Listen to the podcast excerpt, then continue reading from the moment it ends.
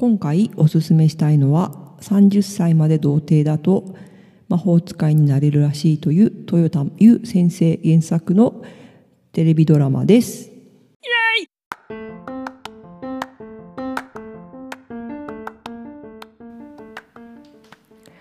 30歳まで童貞だと魔法使いになれるらしいという豊田優先生原作の、えっと、テレビドラマ漫画が漫画原作のテレビドラマがテレビ東京の深夜1時から木曜日深夜1時から始まったんですけどこれ本当に最高で私今一番楽しみにしてるんですけどでなんで私が見れるか、まあ、海外に住んでる私が見れるかというと YouTube で配信してくれてるんですよ。テレビ東京さん素晴らしい。本当に最高。で 本当にねあのね日本のドラマなかなか見れなくて私基本的に韓国ドラマばっかり見てるんですけどそれなんでかっていうとネットフリックスで見てるからなんですよね。で Amazon プライムの海外でも日本のドラマとか映画とかあるんですけど基本的に少なくて。であったとしても、まあ、ちょっとギラギラとかした感じのものが多くて個人的にギラギラしたものよりもほんわかしたものが好きなので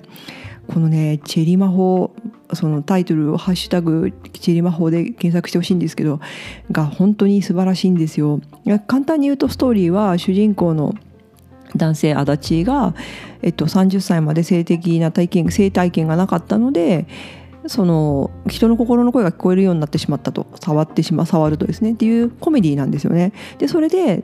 同級同僚の足立の同僚の会社に勤めてる同僚の黒沢っていうのが出てが自分のことが「え？みたいな感じでもう本当に笑っちゃうし可愛いし胸がときめくしなんか言う言うことがない。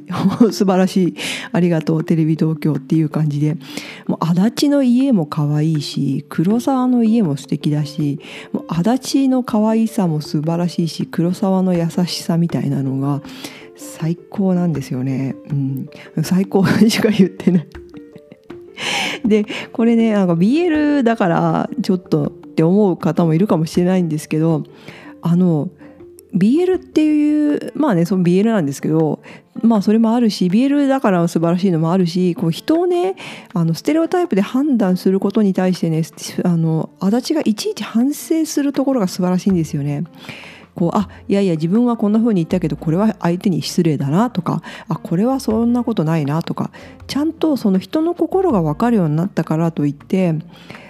自分の偏見まではなかなか治らないじゃないですかでもこの足立っていうのがちゃんと自分の偏見に気づいていやいやいやこれはダメでしょとか自分に言えるところが本当に最高に素晴らしいなと思っているんですよ。うん、でもちろん主人公の黒沢あ主人公主人公ののその同僚の足立も素晴らしくてなんか人の心をちゃんとこうおもんばかれる思いやられる思い思いやれるですよね。でもう本当に絵が最高2人が並んだ時の絵が最高に素晴らしいなんかああ優しい世界こういうのをずっと見ていて壁になりたい。本当に壁になりたい。この会社の壁になりたい。と思いながらドラマをねずっとね何度も何度もリピートして見ています。本当にねあの日本のドラマ面白いのたくさんあると思うんですよ。MIU も見たかったし。でもね見れないんですよ外国にいると。でそして配信にもない。配信に来るのは日本のはエロか